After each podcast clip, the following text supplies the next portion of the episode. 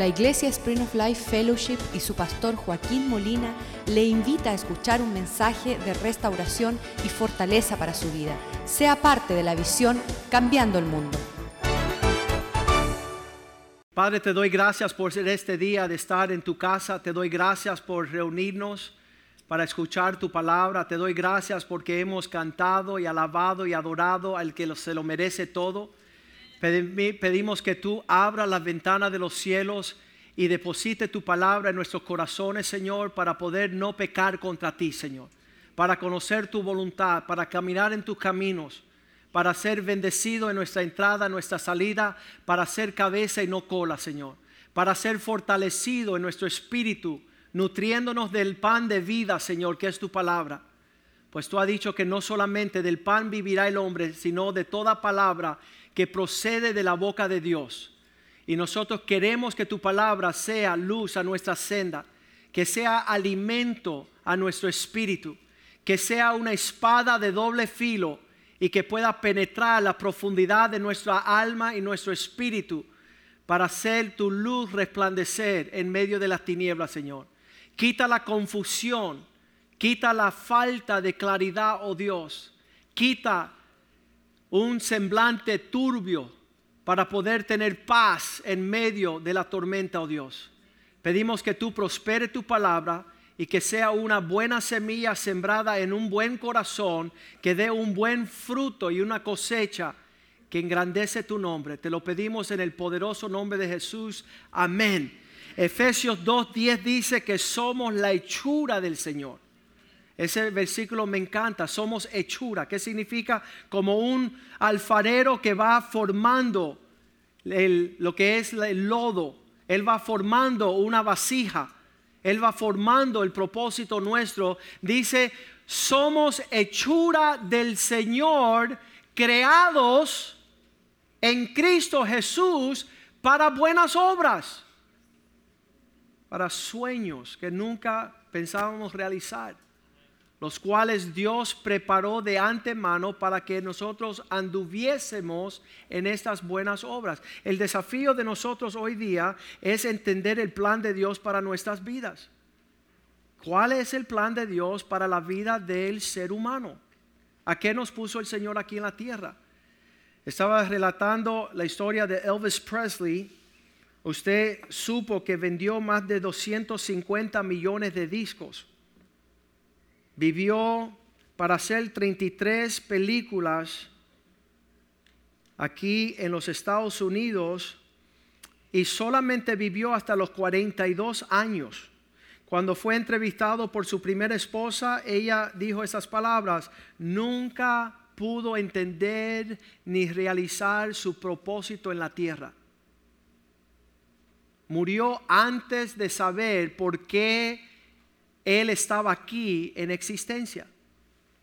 Y yo creo que Dios no puso al hombre aquí para ser torpe en este, esta información. Eclesiastés capítulo 6, versículo 6 dice, si un hombre vive mil años dos veces, porque si aquel viviere mil años dos veces sin gustar el propósito de Dios, Versículo 3 dice, es mejor que nunca hubiese nacido. Aunque el hombre engendrare cien hijos y viviera muchos años y los años de su edad fueran numerosos, si su alma no se sació con el propósito de Dios, hubiese sido mejor ser un abortivo. Ser abortado hubiese sido mejor que vivir si uno no cumple el propósito de Dios. Y eso me preocupa mucho a mí. Tengo 48 años y a los 16 años no entendía por qué estábamos en la tierra y estaba parado aquí en este grupo de incrédulos, de los que no creen. Había vivido para conocer muchas cosas torcidas y en mi corazón ya yo decía, ya Dios no existe. Y si existe, Él no tiene nada que ver con aquí abajo. Doy gracias a Dios que llegó un día donde pasé del incrédulo, cínico, no creyente, a creer en Dios. Aquí pasé para acá. Ahora pude depositar mi creencia en la cruz. que Cristo había morido, ha muerto por mí, había derramado su sangre, su vida fue un sacrificio como el Cordero de Dios que quita el pecado del mundo por causa de este pecador. Y yo digo, Señor, yo soy pecador y yo necesito tu perdón. Y pasé de incrédulo a creyente. Pero ahí no se limita nuestro llamado. Nuestro llamado no es ser creyentes, ese es el comienzo de esta jornada. El comienzo de esta jornada es cuando creemos que Dios existe. Job capítulo 10, versículo 8 dice, tus manos me formaron. Tus manos me hicieron y me formaron. Estuve en un entendimiento que esta vida, escuche bien, 10 billones de células en el cuerpo humano. 10 billones de células. Todos comenzamos con una célula. Y se multiplicó y se engrandeció. Y ahorita estamos, el adulto averaje tiene 10 billones de células. ¿Quién las puso en función? ¿Quién hizo células de corazón, tejidos de hígado, de riñones, intestino, cerebro, corazón? Estamos en existencia. Tus manos hicieron este diseño para formarme. Ese es un buen comienzo. Y dice Salmo 72, 11, que toda la tierra fue creada para servir a Dios. Todos los reyes se postrarán delante de Él y todas las naciones le servirán. ¿Quién será esos hombres que no sirven a Dios? que no entienden que esta vida se trata de servir al único que se merece que sirvamos. ¿Qué, qué misterio es nuestra ceguera? Dice, si seguimos el propósito de Dios, Sofanías dice, capítulo 3, versículo 9, si Dios es capaz de restaurar nuestro lenguaje original, ¿cuál es el lenguaje original del hombre? Diga amor. Hemos perdido ese lenguaje. Ya sabemos aborrecernos los unos a los otros y no amarnos los unos a los otros. En aquel tiempo devolveré yo a los pueblos la pureza de sus labios, de su lenguaje, para que todos me invoquen a mí, el nombre de Dios, para que les sirvan todos unánimamente en común, con un consentimiento.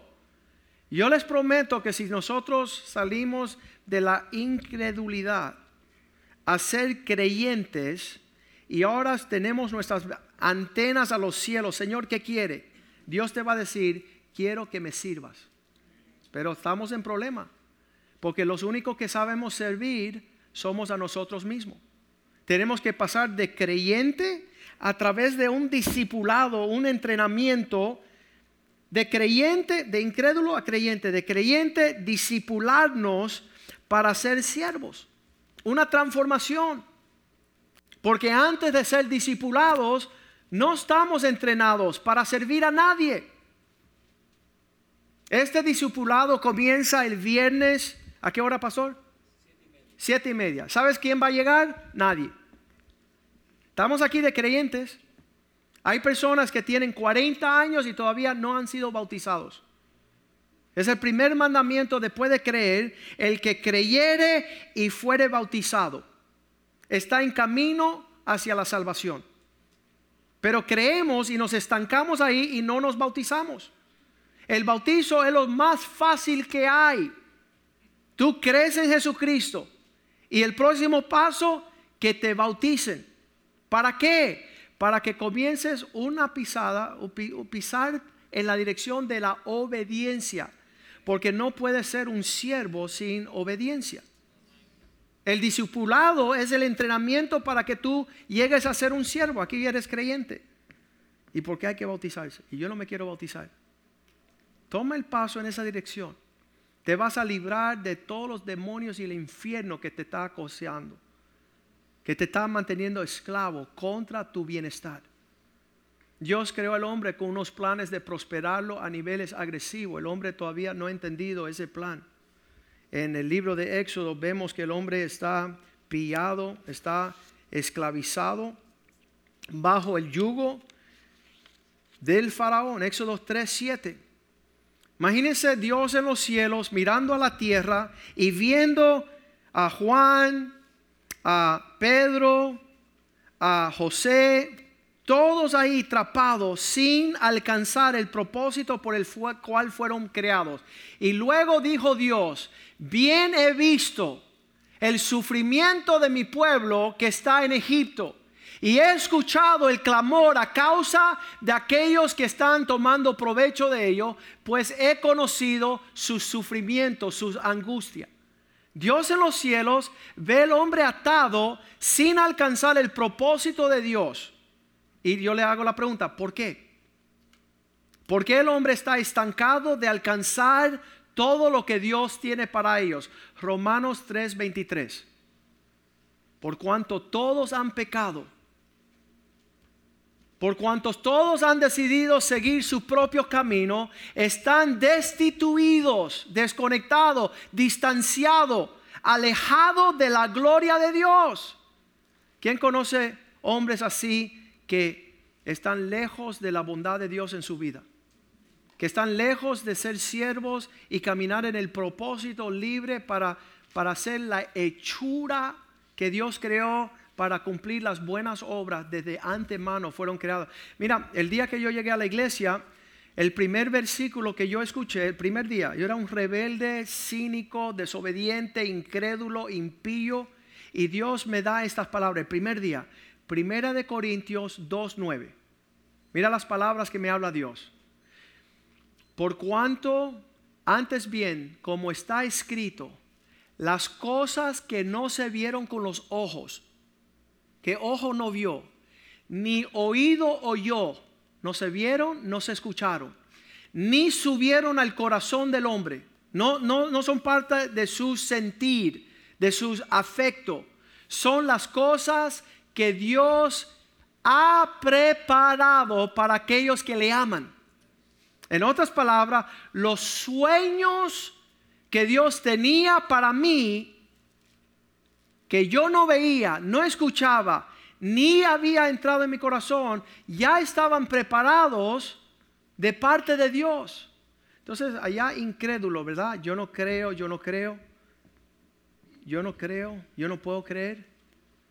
A creer y empezar a lanzarme 32 años en un propósito donde puedo escuchar las palabras, vamos a cambiar el mundo. ¿Qué significa eso? Vamos a participar con Dios del plan que Él tiene para salvar a todos los hombres. Vamos a formar parte de la iglesia. Yo no creía en iglesia, yo no creía en reunión de hombres. Yo no entendía eso. Todo eso era un secreto. Estaba esclavizado. Volvemos a Éxodo capítulo 3, versículo 8. Dios habiendo visto la opresión, Dios habiendo escuchado la angustia de su pueblo, dice que Él descendió y he descendido para librarlos de la mano de aquellos que lo esclavizan y sacarlos de aquella tierra a una tierra buena, ancha, que fluye con leche y miel. ¿Qué, qué significa eso?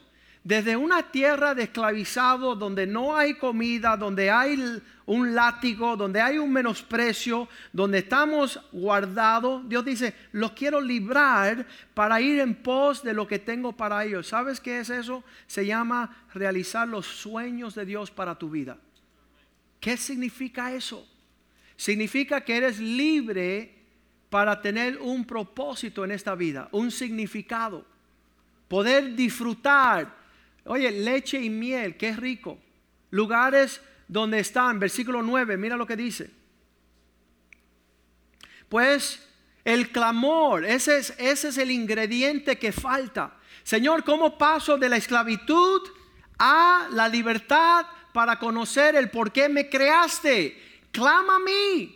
El clamor pues de los hijos de Israel ha venido delante de mí y también he visto la angustia con el cual los egipcios los oprimen. Esas circunstancias que te mantienen lejos del propósito de Dios. Jeremías 33, 3, que dice, clama a mí y yo te responderé y te mostraré cosas ocultas y grandes que no conoces. El, clamor a Dios te permite abrir los cielos para que Dios te lleve de la tiniebla a su luz, de la esclavitud a la libertad, de la escasez a la abundancia. ¿Sabes que yo viví en una familia que por generaciones no clamaban a Dios? Mi tatarabuelo, mi abuelo, mi, mi papá, nadie clamaba a Dios. Yo le hice la pregunta a mi papá, papi, saliste de Cuba, ¿verdad? Sí. ¿Fuiste a España? Sí. Fuiste con dos bebés, no tenían dinero. Tenía mi mamá, estaban pasando por España, por Salamanca, por Madrid. Y dije, papi, ¿no gritaste a los cielos que Dios te ayudara? Lo más natural. Dice, ni lo pensé. No se me ocurrió. Habrá en nuestras vidas una apatía, una indiferencia, de seguir viviendo la monotonía de escasez y tristeza y oprimidos y angustia. Dice, clama a mí, clama a mí. Y yo, mira, le voy a dar un secreto, eso, eso es tremendo. Fue el día que yo quería comprarle una casa a mi familia. Éramos recién casados y estábamos viviendo arricunados en un efficiency. Estábamos en un cuarto de una cama y yo decía, Señor, ¿qué está pasando y por qué no se abren los cielos? Y entonces vino la voz, bueno, pregúntale a tu papá que te dé un préstamo, pregúntale a, tu cuñado, tiene dinero, él te va a dar un préstamo. O pregúntale a Omar, que Omar tiene, él tiene ahorro y él te va a prestar. Y yo, yo en mi carro solito esa tarde, yo dije, tú eres mi Dios. Tú eres mi Dios. Yo sé que mi papá me ayuda, los suegros me ayudan, mi cuñado me ayuda, eh, los clientes que tenían dinero cuando yo, estaba ejerciendo abogado, muchas personas me pudieran ayudar, pero tú eres mi Dios. Y di un clamor en ese carro y grité con toda mi fuerza, empecé a llorar con un fervor. Tú eres mi Dios. Tú eres el que me saca del hoyo. Tú eres el que me prospera. Es tu diestra es la que levanta y liberta. Y yo me pasé media hora clamando a Dios. Oye, todo se dio. Me dieron la casa, me dieron todos los recursos, compré la casa y el banco me llamó una semana después. Oye, ven acá, ¿y por qué aquí no hay papeles que respaldan tu préstamo? Yo no sé, pero gracias, Dios te bendiga. Yo no sé. Yo no sé qué pasó. Yo sé que yo clamé a Dios. Clama a mí y yo te responderé y te enseñaré cosas grandes y ocultas que tú no conoces. Señor, muéstranos el camino. Y, Dios quiere, créame que Dios quiere. Eh, mira, en este libro, usted lo conoce, yo lo conozco, se llama la Biblia. En este libro está todo lo que necesitamos para poder alinearnos como los creyentes y siervos de Dios. Eh, el hecho que no alcancemos esa, esa perfección es, es una tristeza, porque Dios lo da todo aquí. Y aún nos da pastores para poder ayudarnos y animarnos a entender la palabra. Entonces dice la palabra de Dios ahí en Romanos 12, 11. ¿Qué dice? Dice que no seas perezoso. En lo que requiere diligencia, no seamos perezosos, sino ferviente en el espíritu, servir a nuestro Dios. ¿Conoce a una persona que sirve a todo el mundo menos a su Dios? Imagínate que yo, Josué, tú llevas llegando a la iglesia cuántos años? Cinco años. ¿Cuándo tú me has llamado a mí para que yo vengas a servir a Cristo? Nunca. ¿Y por qué? Porque yo rehuso que otro me tenga que decir que yo tengo que venir a servir al Señor. ¿Cómo yo voy a tener que alguien me tenga que recordar a mí, oye, vas a servir a Cristo? Me daría pena. Me daría pena no tener el ánimo y el entusiasmo para dejar de ser todas las cosas para servirle a Él y solamente Él. ¿Qué te detiene a ti? ¿Qué excusa vas a presentar el día que estés en el cielo? Bueno, es que se me cruzó ahí en el palmeto un carrito y chocó y entonces no pude llegar. Me atrasé porque no sonó mi alarma y no pude llegar al tiempo. ¿Sabes qué? La realidad es, no quise, no soy apto ni digno de entrar en tu reino. Van a ser palabras bien tenebrosas ese día. Dios aquí en este libro muestra todo lo que necesitamos y lo primero que necesitamos lo dice en Gálatas 1.9. Dice que si nosotros vamos a vivir para agradar a los hombres, nunca vamos a poder servir a Dios. Como antes hemos dicho, también ahora lo repito, si alguno predica otra palabra, el evangelio de que la habéis recibido sea anatema. ¿Cuál es la otra palabra? Versículo 10 dice que no podemos, busco yo ahora el caerle bien a los hombres o a Dios. O trato de agradar a los hombres, pues si todavía agradará, agradaría a los hombres, no pudiera ser un siervo de Cristo. Si yo voy a estar en la rumba y el mambo y la salsa y voy a estar en el relajo y la fiesta, eso es agradar a los hombres. Agradar a Dios es esa cruz. Dice, el que no toma su cruz y se niegue a sí mismo, no es digno de ser mi discípulo. Eso es bien tremendo. Dios traza una línea, una cosa que está existiendo hoy día, que nadie quiere trazar la línea para no ofender. Pero la línea está trazada. El que quiere agradar a los hombres no puede agradar y ser un siervo del Señor. Los amigos míos estuvieron en el primer servicio esta mañana cuando teníamos nosotros 16, 18, 19 años y yo me despedía de ellos. Y yo decía, ¿sabes qué? Dios me está llamando, Cristo me está llamando, la iglesia me está llamando, la palabra de Dios me está llamando y ustedes están caminando en un rumbo opuesto. Y yo, y ellos se acuerdan que yo les hice así. Yo no puedo servir a Cristo si quiero agradar a los hombres. Treinta años después, ellos también se dieron cuenta que necesitan a Cristo. Ellos están acercando, me, llamó el, un íntimo amigo, él, él, es tremendo porque él me llama desde Puerto Rico, nos criamos juntos, él se llama Tony. Y Tony cada vez que va al médico y le diagnostican un problema médico, me llama a mí. Y me dice, mira Joaquín, no es que yo solamente use a Dios cuando tenga necesidad, pero tengo necesidad de ir a tu iglesia y testificarle a tu congregación lo bueno que Dios ha sido conmigo. Porque me diagnosticaron con un problema. Qué tremendo. Que no sea así el rumbo tuyo, que tú no sirvas a Dios a la fuerza de, de las enfermedades o los mal tiempos, sino que tú decidas conocer y servir a Dios ya mismo. Dice Pablo a Timoteo capítulo 2 versículo 21, segunda de Timoteo 2 21, dice que nos tenemos que limpiar porque Dios no solamente dice que nos quiere como siervos, sino quiere, dice, si alguno se limpia de estas cosas, este podrá ser instrumento para honra, separado y útil al Señor, dispuesto para toda buena obra. las vasijas del Señor no son cualquiera. Yo no entendía este versículo, vamos a leer el 20. Dice, una casa grande, no solamente hay utensilios de oro y de plata, sino también de madera y de barro. Algunos se usa para usos honrosos y otros para usos viles. Yo, yo leía este versículo y decía, yo no entiendo eso. Y un día un pastor me dijo que el plato donde lame un perro su agua es un plato de deshonra. ¿Quién va a comer de ese platito? Ninguno. Él llega a la casa y coge del plato donde está tomando agua tu perro, llénale de agua con hielo y ofréceselo a, tu próximo, la próxima visita. Él va a decir, me estás faltando el respeto. Entonces Dios tampoco quiere tomar de una vasija deshonrosa.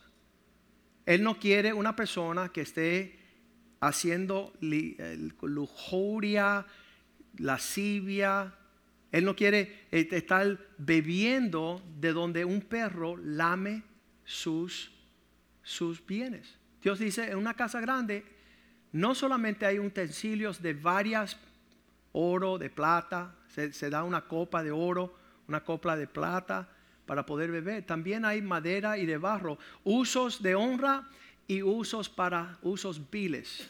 Ah, la tinaja donde uno echa el estiércol es una vasija deshonrosa. Ahí tú no ves a nadie querer participar de esa tinaja. Versículo 21.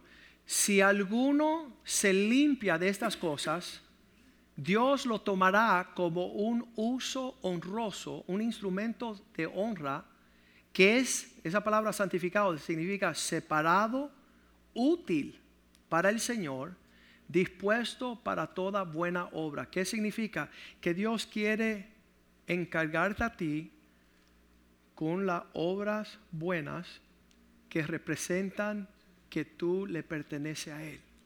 ¿Sabes que Satanás también quiere que tú le sirvas y yo era su siervo. Yo mentía, yo robaba, yo, yo andaba haciendo todo lo rebelde, todo lo desobediente. Cuando me fui a entregar a Cristo, el Señor, el diablo me dijo, tú nunca vas a poder ser cristiano. Y yo le decía, ¿por qué? Y él me dijo, porque te gustas hacer las cosas indebidas. Y ahí me, me jaque mate, ¿no? Y entonces le dije, bueno, espérate. Es que en todas estas cosas que hago indebidas, siempre te estoy escuchando tu voz. Así que tengo la capacidad de escuchar una voz y ponerla por obra. Voy a empezar a escuchar a Cristo. Y me zafé de Satanás. Me pude librar de sus mentiras y sus angustias. Ahora soy un siervo de Dios y no un mentiroso y un ladrón y un rebelde. Si tú no me crees, puedes leer el Salmo 101, versículo 6, la voz de Dios que dice, este es aquel que habitará en mi casa y me servirá. Los ojos lo pondré en los fieles de la tierra para que estén conmigo. El que anda en este camino de la perfección, este me servirá. El que alinea su vida para ser fiel, Dios quiere fidelidad, usted también.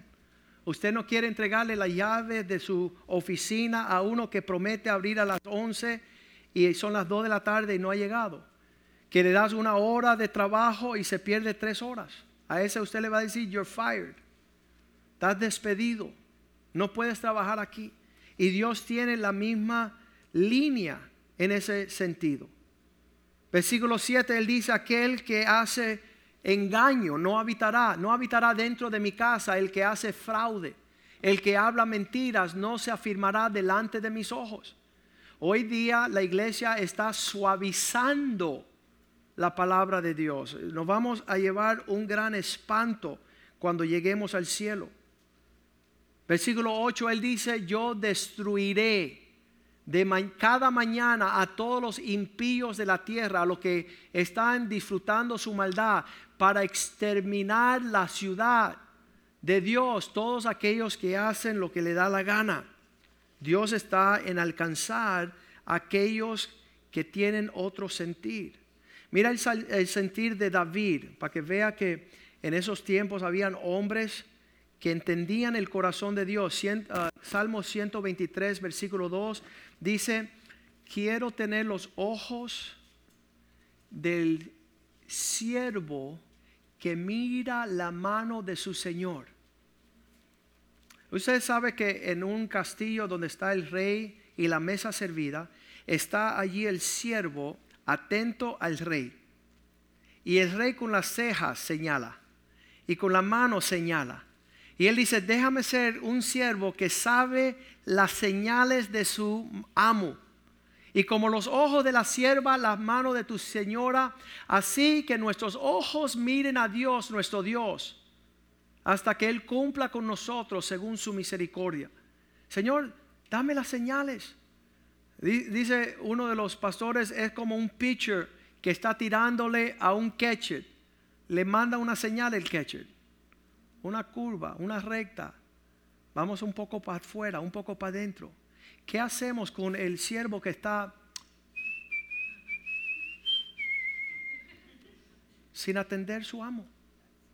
Que está desatendiendo aquel que debe estar sumamente atento a ver lo que él quiere.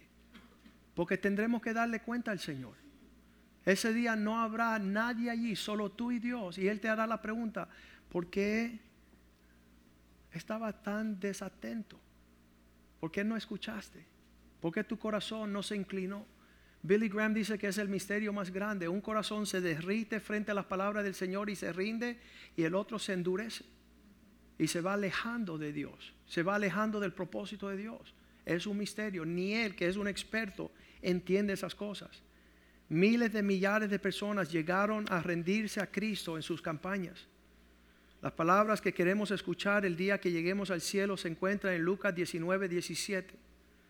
Cuando seamos recibidos allá en el cielo, Dios desea que tú seas uno no solamente de los creyentes, sino aquellos que sirvieron al Señor para que Él te diga estas palabras. Y Él le dijo, está bien, buen siervo, por cuanto en lo poco has sido fiel, tendrás autoridad sobre diez ciudades.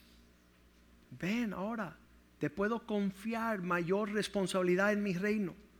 Puedo confiar que si en lo poco fuiste fiel, sé que te puedo encaminar en lo mucho.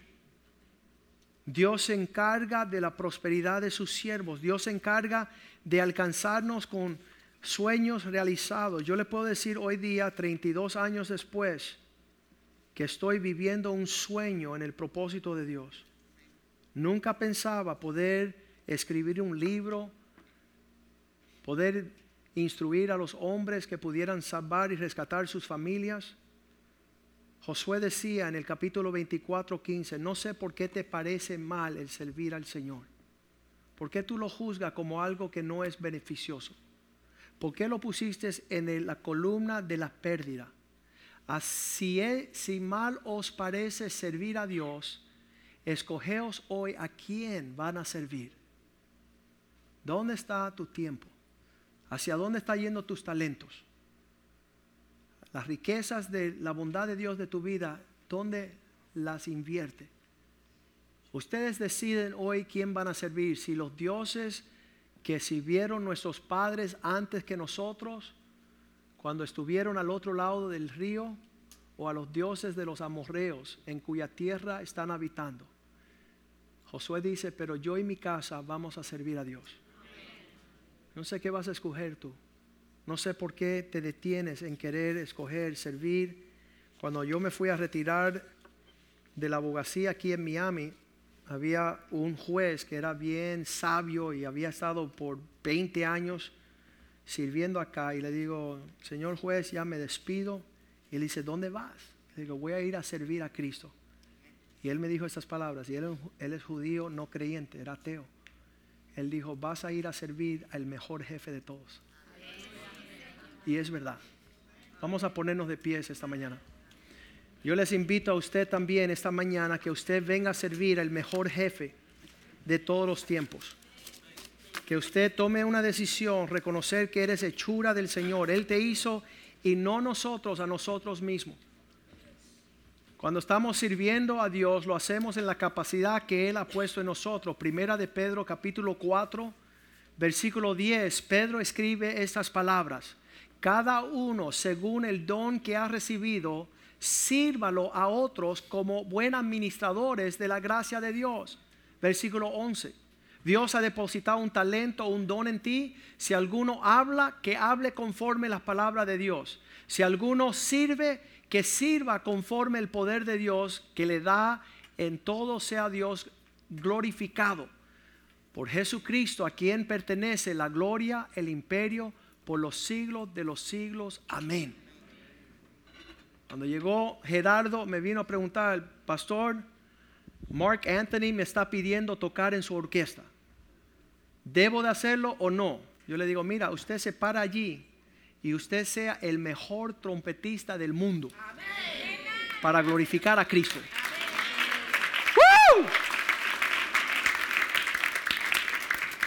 Usted sirva según su don y su talento para glorificar a su Dios que está en los cielos.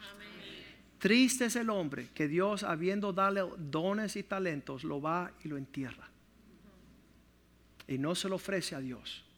Y nadie conoce que Él ama a Dios. Que nadie te detenga de servir a tu Dios con lo que Él ha puesto en tus manos. Porque cuando llegas al cielo solo va, te, va a arrepentir de una cosa. Que no pusiste todo lo que Dios te ha dado a los pies de Cristo. Para engrandecer su nombre en la tierra. Vamos a, a cantar una canción al Señor y después vamos a orar. Pero tú puedes hablar con Dios ya mismo. Y tú puedes decirle, Señor, Tú me creaste para glorificar tu nombre, para engrandecer tu propósito en la tierra. Disipúlame, instruyeme, enséñame tus caminos. Quiero servirte con perfección, quiero servirte con honra, quiero crecer y madurar en tu propósito.